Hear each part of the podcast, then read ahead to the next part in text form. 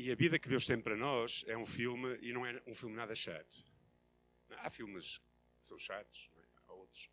Há, há, dramas, há romances, há muitas coisas. Não é? Na minha própria experiência de vida, o meu filme tem sido uma aventura tremenda.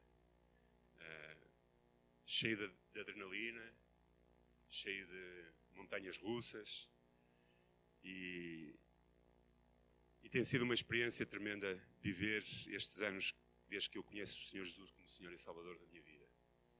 Ah, desde que eu tomei, pela graça de Deus, essa decisão, até ao, ao dia de hoje, não houve um único dia que eu me arrependesse e quisesse sair do comboio para viver outra vida que não fosse uh, poder conhecê-lo cada vez mais e poder uh, relacionar-me cada dia mais com ele. E, na realidade, todos nós estamos num filme, não é? Todos nós estamos a caminhar em direção a algum lugar e não conhecemos na totalidade todas as coisas que ainda estão para a frente. Esse é o segredo da nossa vida, não é? E ainda bem, porque se conhecêssemos, se calhar não teríamos capacidade para aguentar tudo.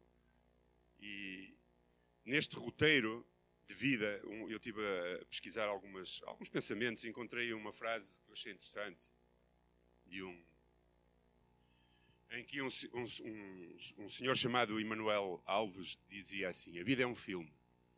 Algumas cenas nos surpreendem, outras são previsíveis.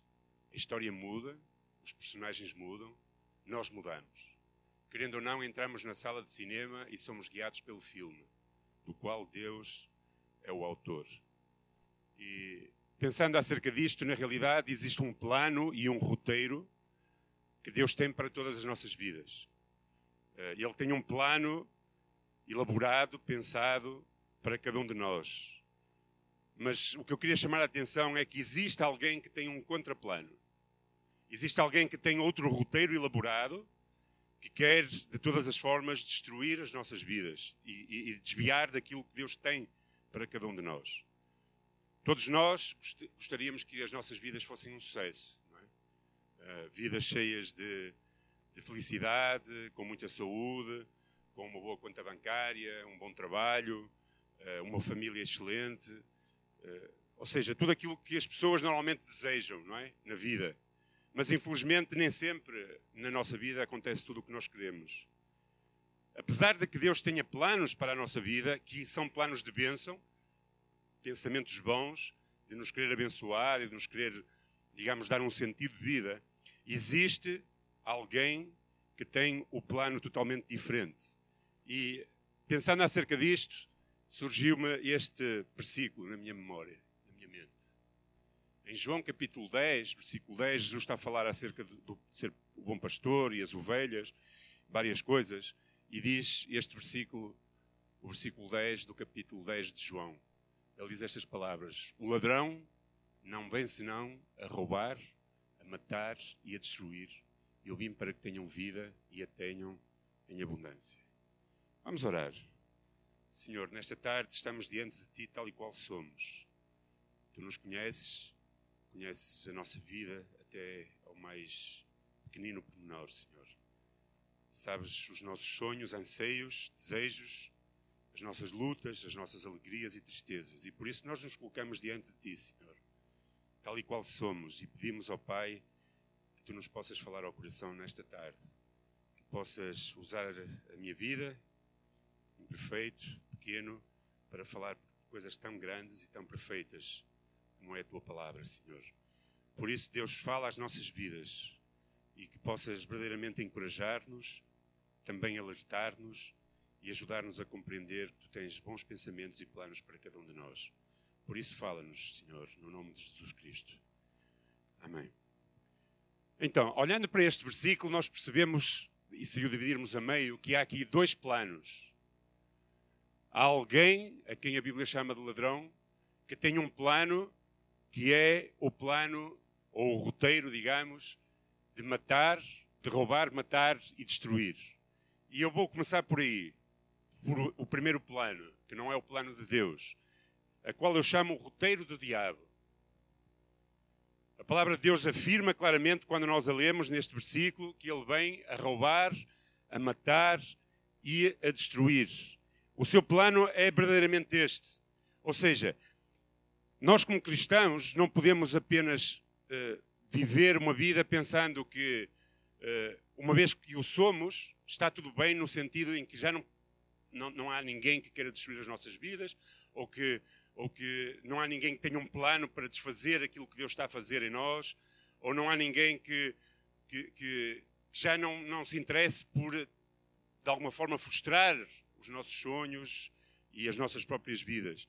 Mas na realidade a palavra de Deus alerta-nos de que há um ladrão que quer roubar, matar e destruir. E esse, esse, se nós olharmos atentamente para a Bíblia, nós encontramos o plano daquilo que chamamos diabo ou Satanás desde o início. Desde o início, ele tem um plano para destruir a humanidade.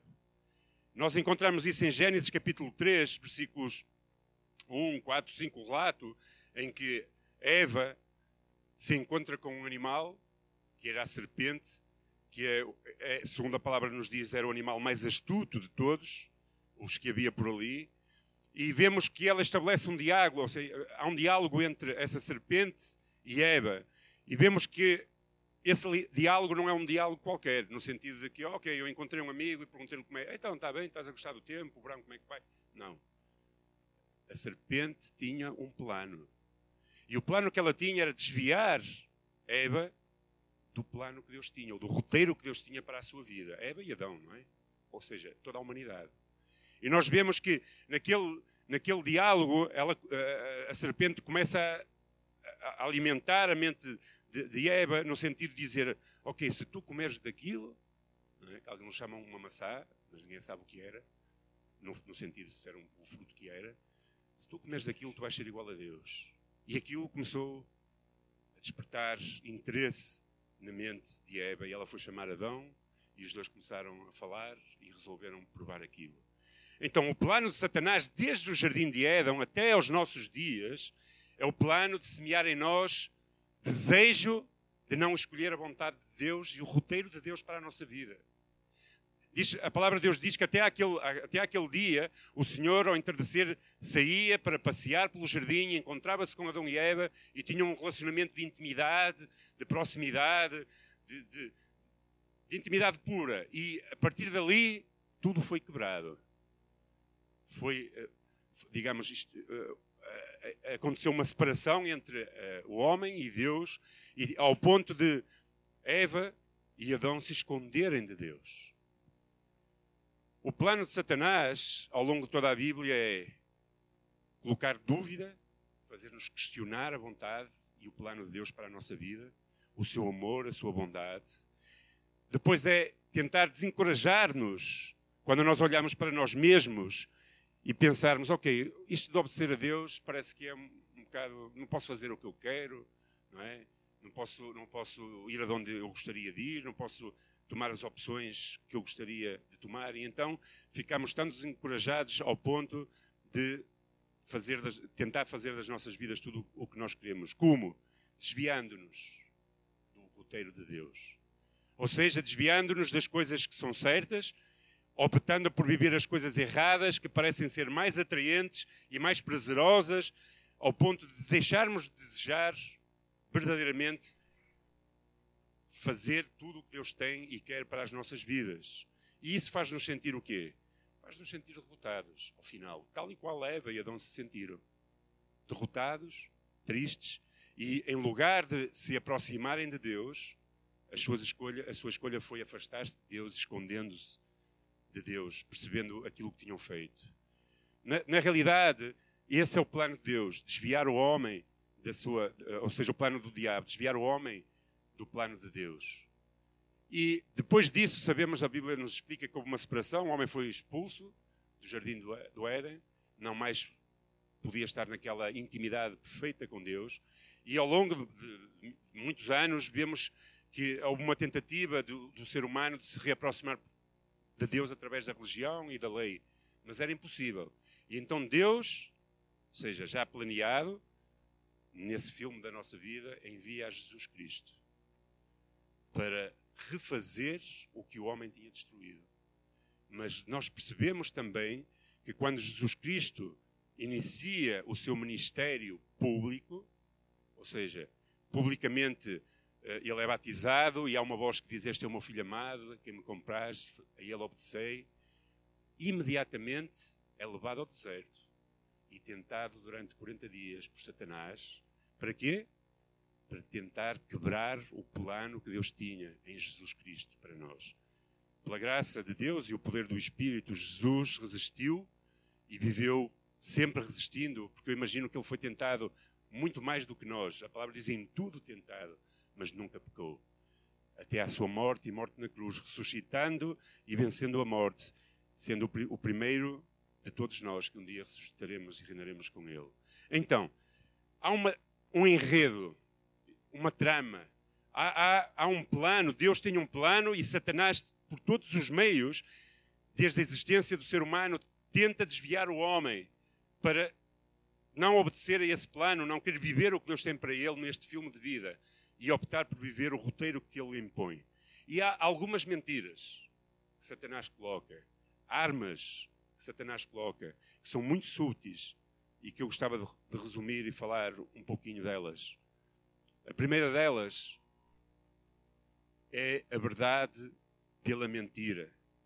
Satanás tem um plano de lançar a verdade de Deus por terra na mente e no coração do ser humano. Ou seja, de nos fazer tal como aconteceu com Eva, que ela disse: Não, mas Deus disse: se eu comer deste fruto, eu morrereis. E ele: Ah, não morrereis nada, sereis como Deus.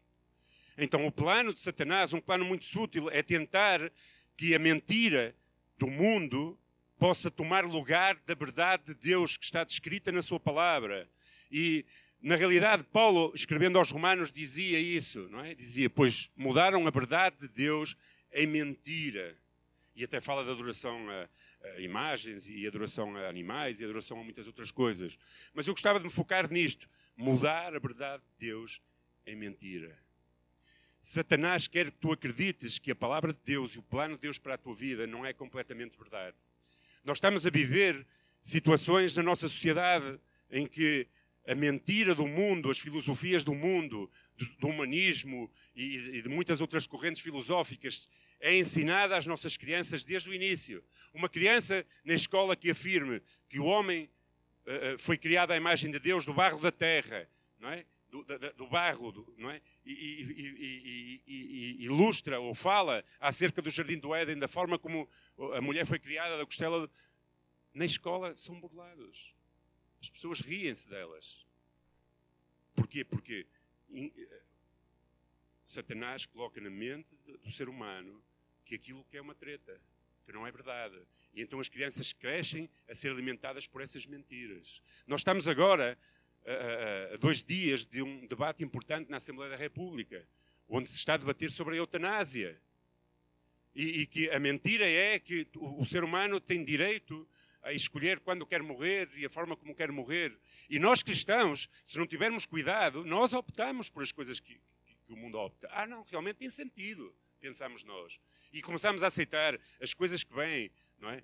do, do mundo, esses, eh, esses pensamentos. Então Satanás quer poluir a nossa mente para que nós não vivamos a verdade de Deus, que é absoluta e que liberta e que é imutável desde sempre, para que comecemos a, a, a, ser influenciados pelas verdades do mundo e elas comecem, comecem a dirigir o roteiro da nossa vida e das nossas escolhas. Ele quer que a palavra de Deus não seja uma verdade absoluta na nossa vida e que nós a questionemos e que possamos fazer outras coisas que não a sua, a sua vontade e a sua palavra. Ele quer que nós pensemos, por exemplo, que podemos ser felizes sem ser cristãos. Que nós olhemos para esses exemplos da sociedade não é? e ver pessoas que parece que são tão felizes, mas que na realidade nem, nem querem saber de Cristo. Ele quer que nós pensemos que a vida pode ser satisfeita, plenamente satisfeita, longe de Deus, da sua igreja, sem ler a Bíblia, sem orarmos, sem termos intimidade com Jesus Cristo, sem nos relacionarmos com Ele. As pessoas eh, eh, enchem-se de coisas que na realidade não preenchem as suas vidas. E Satanás quer que nós pensemos que podemos ser completamente felizes só por ter essas coisas, ou por ter esse estilo de vida. O diabo quer que tu acredites que há muitos caminhos para te fazerem ser feliz e que não precisas de Deus, nem da comunhão dos irmãos, nem sequer de ir à igreja. Então tem cuidado. Qual é a verdade absoluta na tua vida? A segunda arma que Satanás usa é que ele adormece os cristãos. A palavra de Deus diz em Efésios 5, 13, 16: Por isso diz: Desperta tu que dormes, levanta-te dentre os mortos e Cristo te esclarecerá. Portanto, vede prudentemente como andais, não como nécios, mas como sábios, remindo o tempo, porque os dias são maus.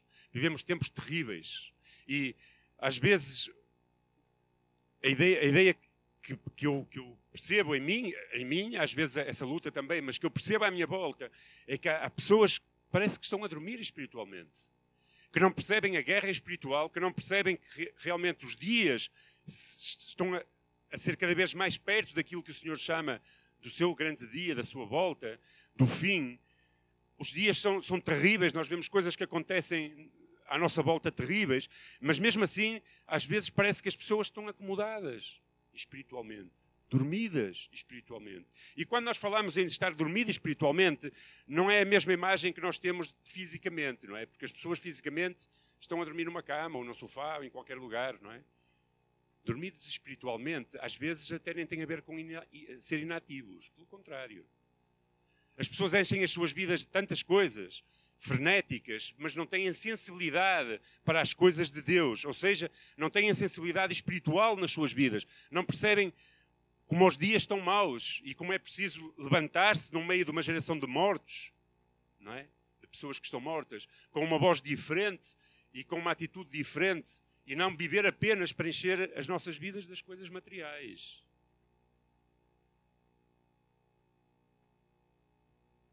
Paulo, escrevendo aos Romanos, disse isto. E isto digo, conhecendo o tempo, já é hora de despertarmos do sono, porque a nossa salvação está agora mais perto de nós do que quando aceitamos a fé. Paulo não estava a escrever isto a pessoas que não conheciam Jesus Cristo. Paulo estava a escrever isto a pessoas que conheciam, que tinham fé, pessoas que já tinham entregue as suas vidas a Jesus Cristo para que ele fosse Senhor e Salvador. Ele está a dizer isto, e está a dizer, conhecendo o tempo, é hora de despertar do sono. Sabem, Satanás quer que estejas espiritualmente adormecido, enredado nos negócios desta vida, deste mundo, a tal ponto de ficares insensível espiritualmente, de não perceber que precisas de preparar, de, que precisas ter um, ser vigilante, que precisas estar atento e não apenas uh, uh, atento às coisas que estão à tua volta, não é? Hoje de manhã estava a dizer, às vezes somos tão atentos a tudo, conhecemos todas as coisas. Sabemos qual é o último iPad, o último iPod e o último celular, o computador melhor. Estamos atentos a todas as notícias, sabemos quem é o jogador que vai jogar para onde, do futebol, todas essas coisas, que eu gosto de futebol. Não se nota, não? Mas não estamos despertos para as coisas de Deus. Estamos a dormir no que diz respeito às coisas de Deus. Sabem, todos os anos Milhares de pessoas morrem porque ficam sonolentas nos seus veículos. Já, já alguém teve cena a conduzir? Sono a conduzir? Eu já. E a gente acha sempre que vai um bocadinho mais longe, não é? Pois é. Hoje, hoje por acaso, estava a ouvir uma conversa ao meu lado, uh, quando fui buscar o pão para ir almoçar, e alguém estava a falar de coisas disto, e disse: opa, uma vez ia a viajar em França, e estava a pensar, passei por um posto de gasolina, estava muito cansado, e estava a pensar, ok, no próximo vou parar. Diz ele, quando abriu os olhos, tinha-me metido já fora da estrada, por meio de uma daquelas coisas que tem na estrada, uh, publicidade. Diz ele, estávamos enfaixados lá com o carro. O que Satanás quer é que tu enfaixes a tua vida. Ou seja, que tu esbarres a tua vida contra alguma coisa. Que tu adormeças e que te mantenhas adormecido e que não te despertes para a realidade da vida espiritual. E na realidade, a dormência espiritual é o primeiro estágio antes da morte espiritual.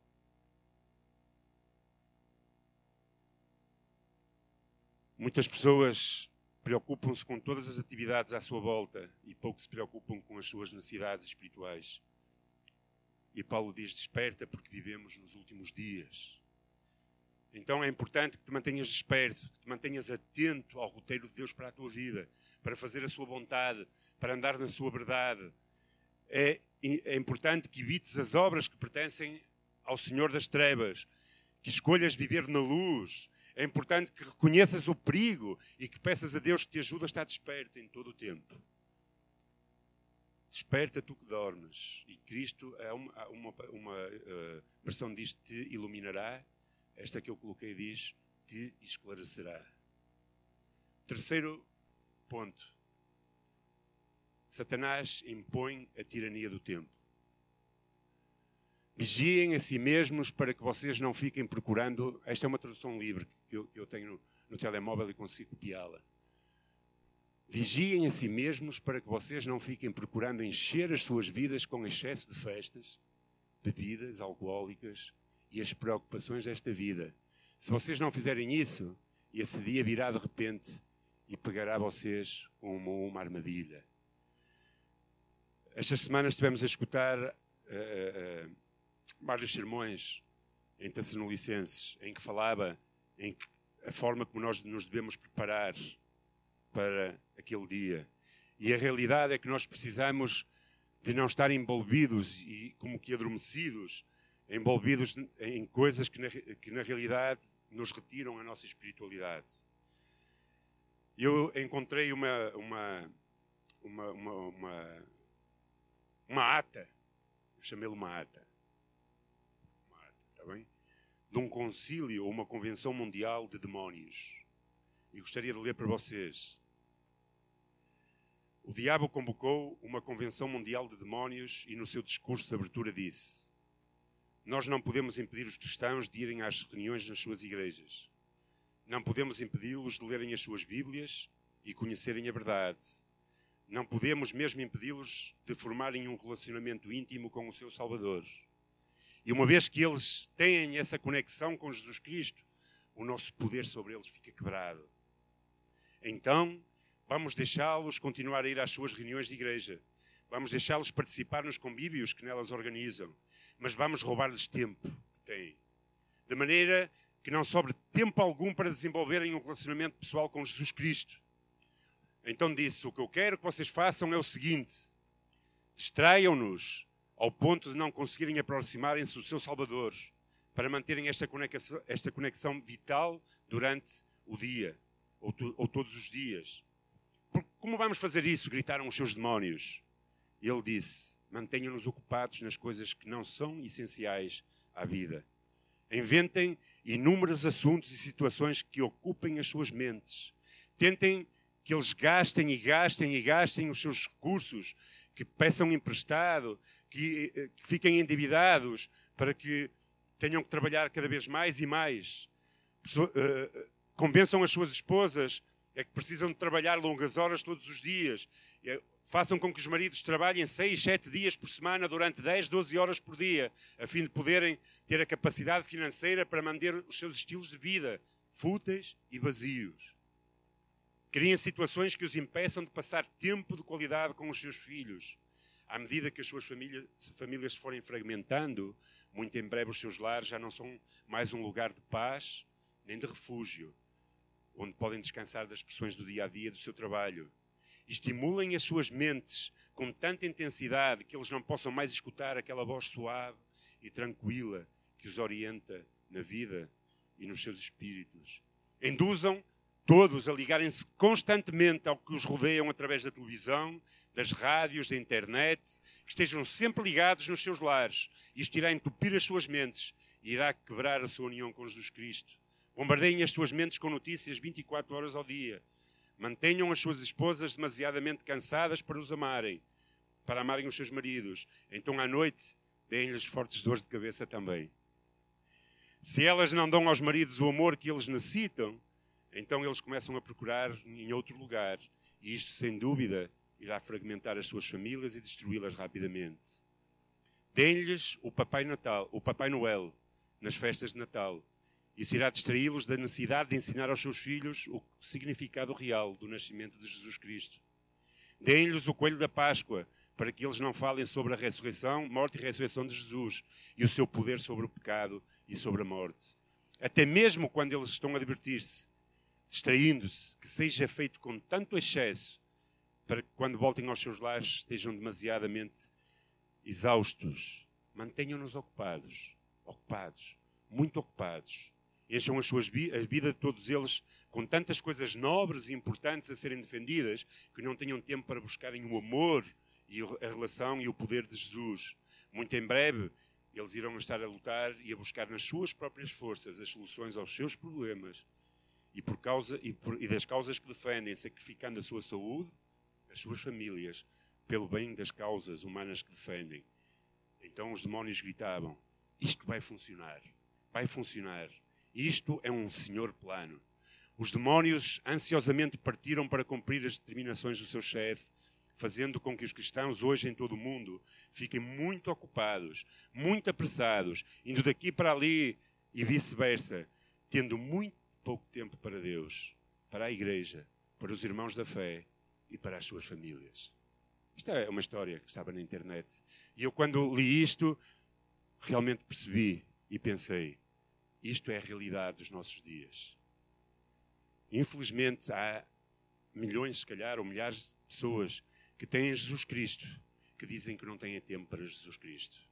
A minha pergunta para ti, para cada um de nós é: quem é o Senhor da tua agenda?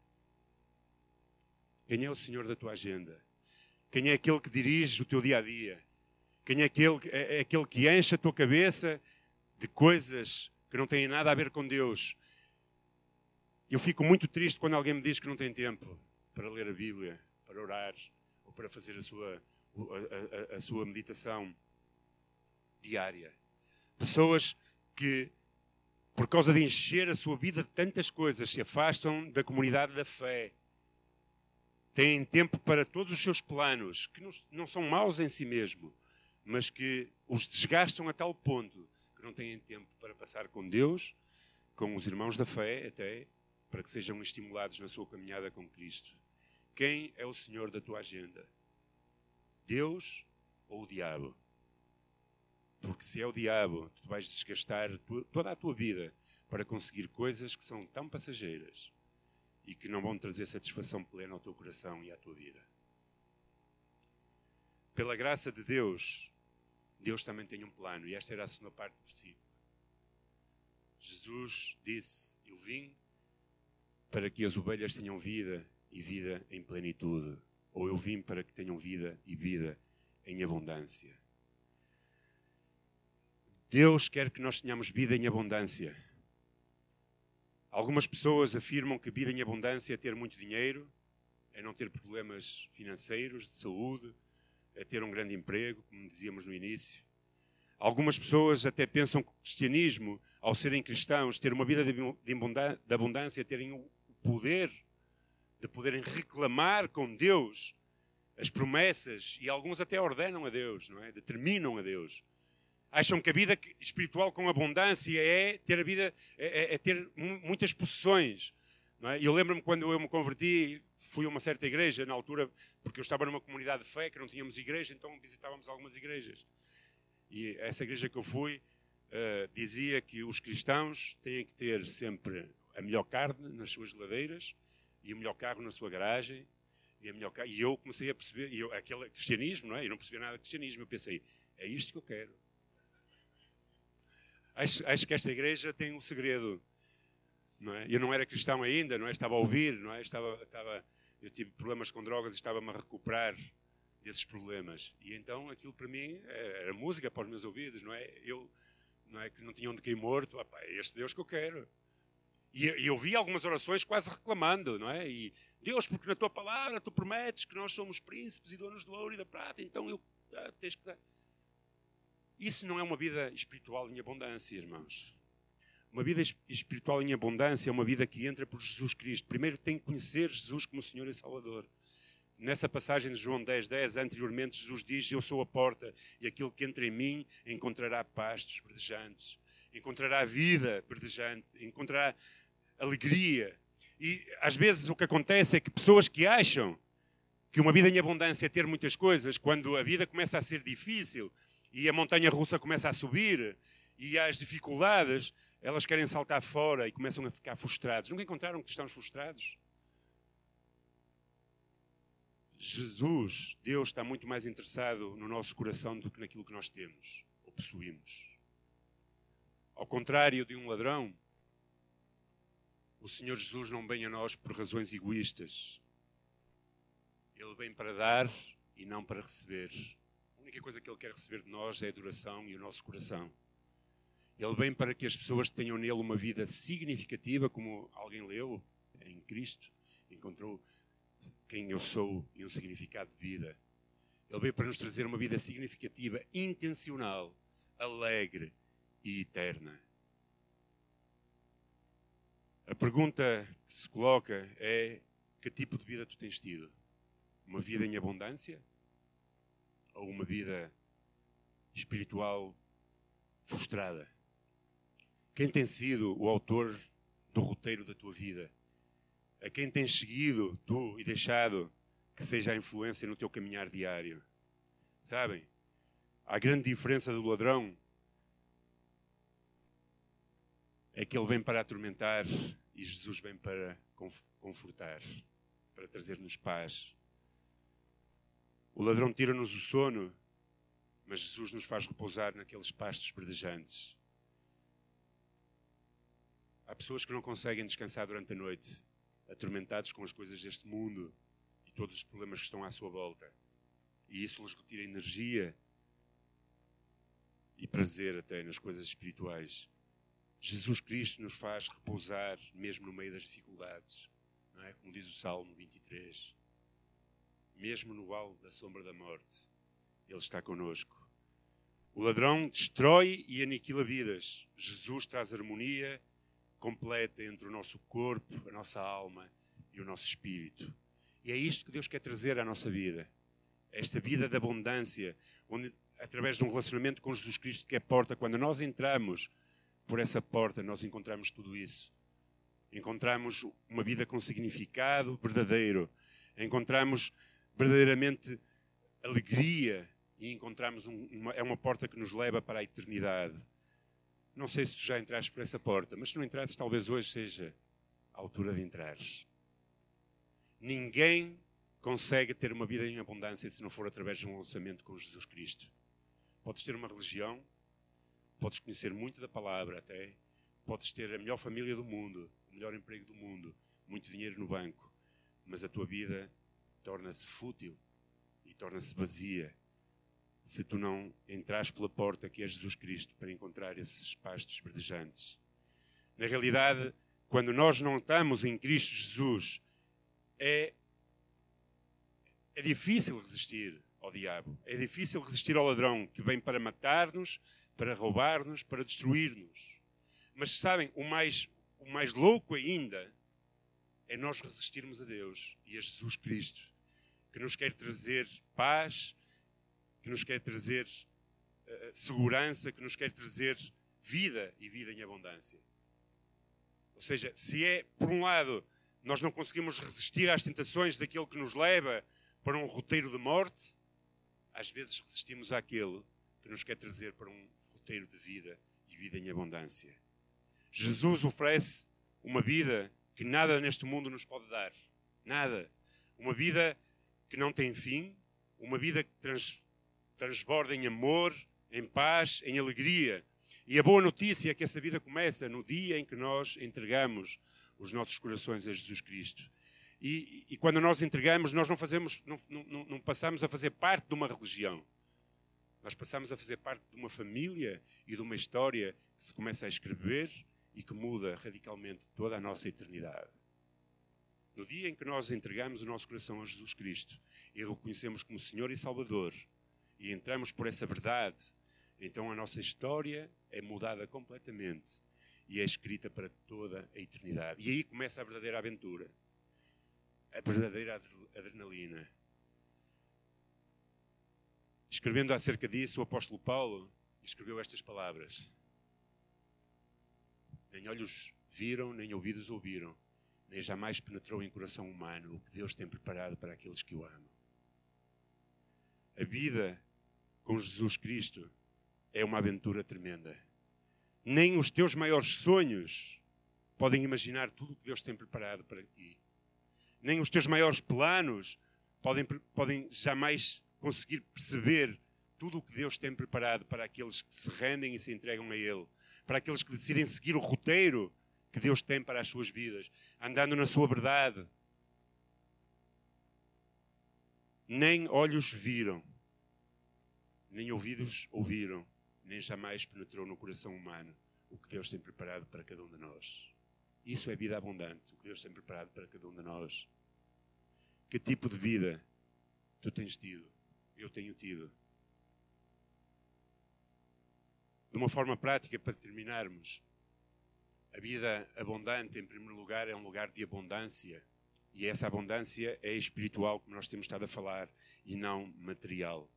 Jesus falava aos seus discípulos e dizia que não precisavam estar preocupados com aquilo que haviam de comer ou que haviam de vestir, mas sim preocupados antes em fazer a sua vontade e viver a sua vontade. Bênçãos físicas podem ou não ser parte de uma vida centrada em Deus. Não é a nossa riqueza ou a nossa pobreza uma indicação da posição que nós temos em Deus. Há pessoas pobres que são muito ricas em Deus, espiritualmente falando, e há pessoas ricas que têm uma, uma pobreza tremenda dentro delas. Aliás, se riqueza pudesse dizer ou satisfazer ou demonstrar que essa pessoa tem uma vida plena de Deus ou uma vida em abundância, Salomão não tinha escrito na sua carta ou no seu livro Eclesiastes, não tinha dito que tudo é insignificante e vaidade das vaidades, quando se referia a todas essas coisas. Nem o apóstolo Paulo teria dito que em toda e qualquer circunstância física em que eu me encontro, eu sei viver e estar contente. Nossa vida não é limitada por que nós possuímos, mas sim pela nossa relação com Deus. No meio da tormenta, como nós cantamos hoje, no meio das ondas, nós somos consolados e levados por Deus. Por isso, vida em abundância não é ter coisas materiais.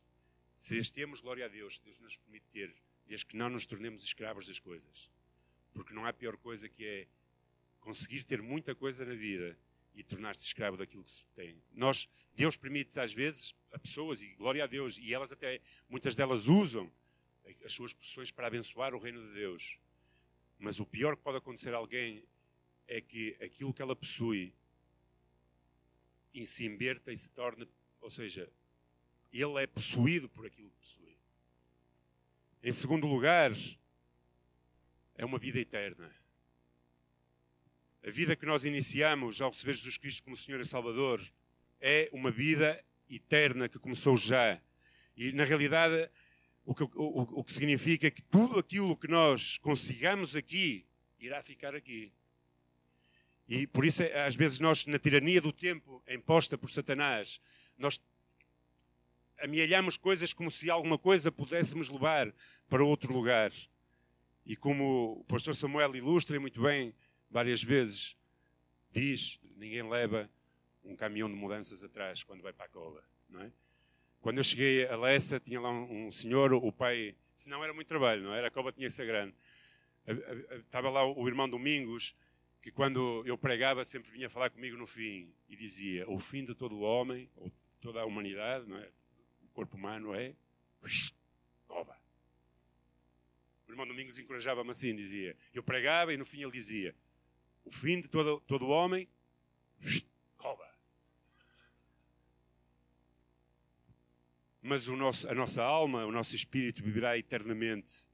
Se tu tens Jesus Cristo no coração, tu tens uma vida abundante e essa vida não se limita a esta terra, mas ela é eterna.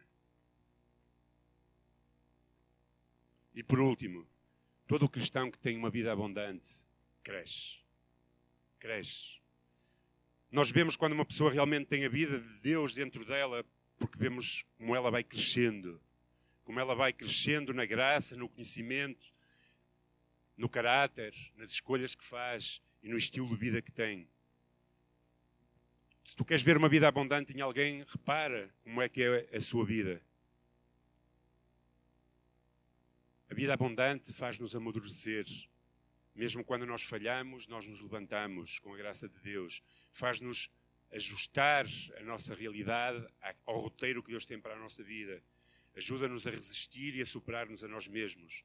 Na realidade, nós agora estamos num, num, num, num estágio que ainda não conhecemos todas as coisas do roteiro, como eu disse antes.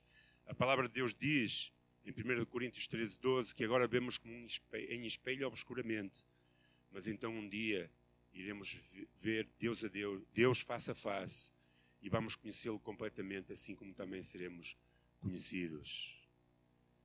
Por isso, irmãos, vos animo a crescer, e para crescer é preciso ter uma relação íntima com Jesus Cristo.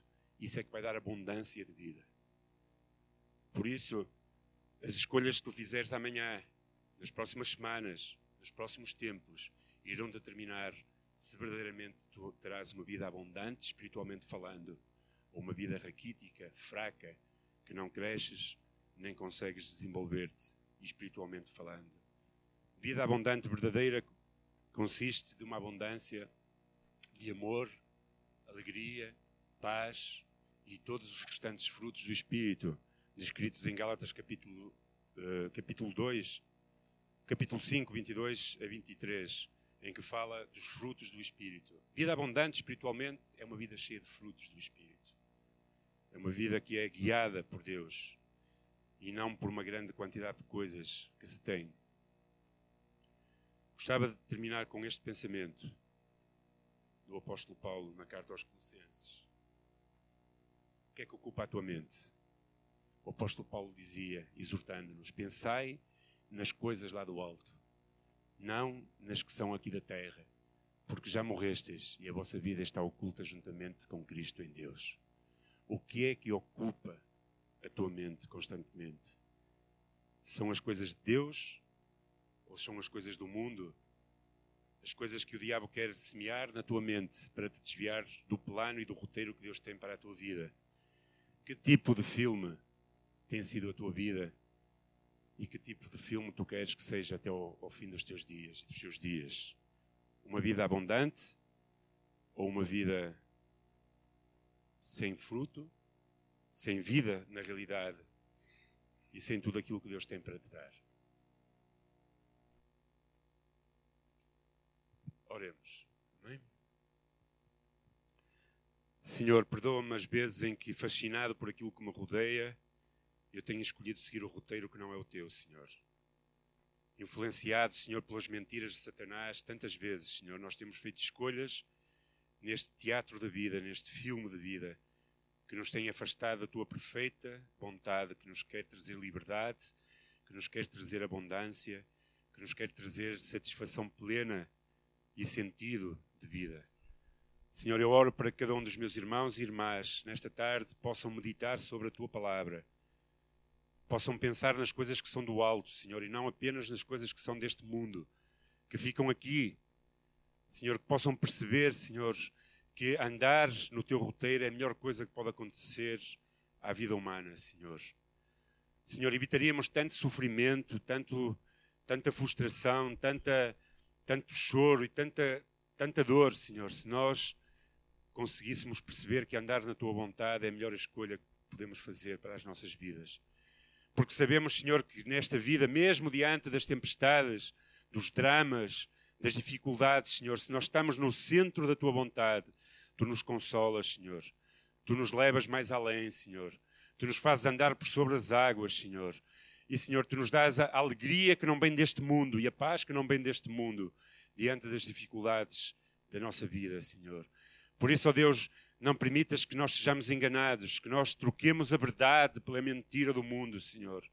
Não permitas, Senhor, que nós sejamos levados a um sono espiritual, Senhor, em que não percebemos que os dias são maus e que a tua vinda está por perto e que nos enrendemos apenas nos negócios desta vida, Senhor, ao ponto de não termos tempo, tempo para te buscar, tempo para, para nos deleitarmos na tua presença, tempo para estar com outros irmãos, tempo para receber inspiração, para receber alento, tempo, Senhor, para te procurar como verdadeiramente tu mereces, Senhor. Oh Deus, que a tirania, Senhor, do dia a dia não nos impeça, Senhor, de experimentar tudo o que tu tens para cada um de nós, Senhor. Ajuda-nos, Deus, ajuda-nos a olhar para as coisas do alto. Ajuda-nos, Senhor, verdadeiramente a mostrar que somos cidadãos do céu, que não somos deste mundo, Senhor, que vivemos neste mundo, mas não somos deste mundo. Não permitas que nos agarremos, Senhor, a estas coisas que são tão passageiras e até tantas e tantas vezes nos escravizam. Esse é o plano, o plano do inimigo que vem para roubar, matar e destruir. Mas tu, Deus, tu tens um plano de vida e de vida em abundância, Pai. E tu tens coisas, Senhor, que o olho não viu. Tu tens coisas que o ouvido não ouviu, Senhor. Tu tens coisas muito maiores que são incapazes de penetrar no coração humano. Isso é aquilo que tu tens para aqueles que te amam, Senhor.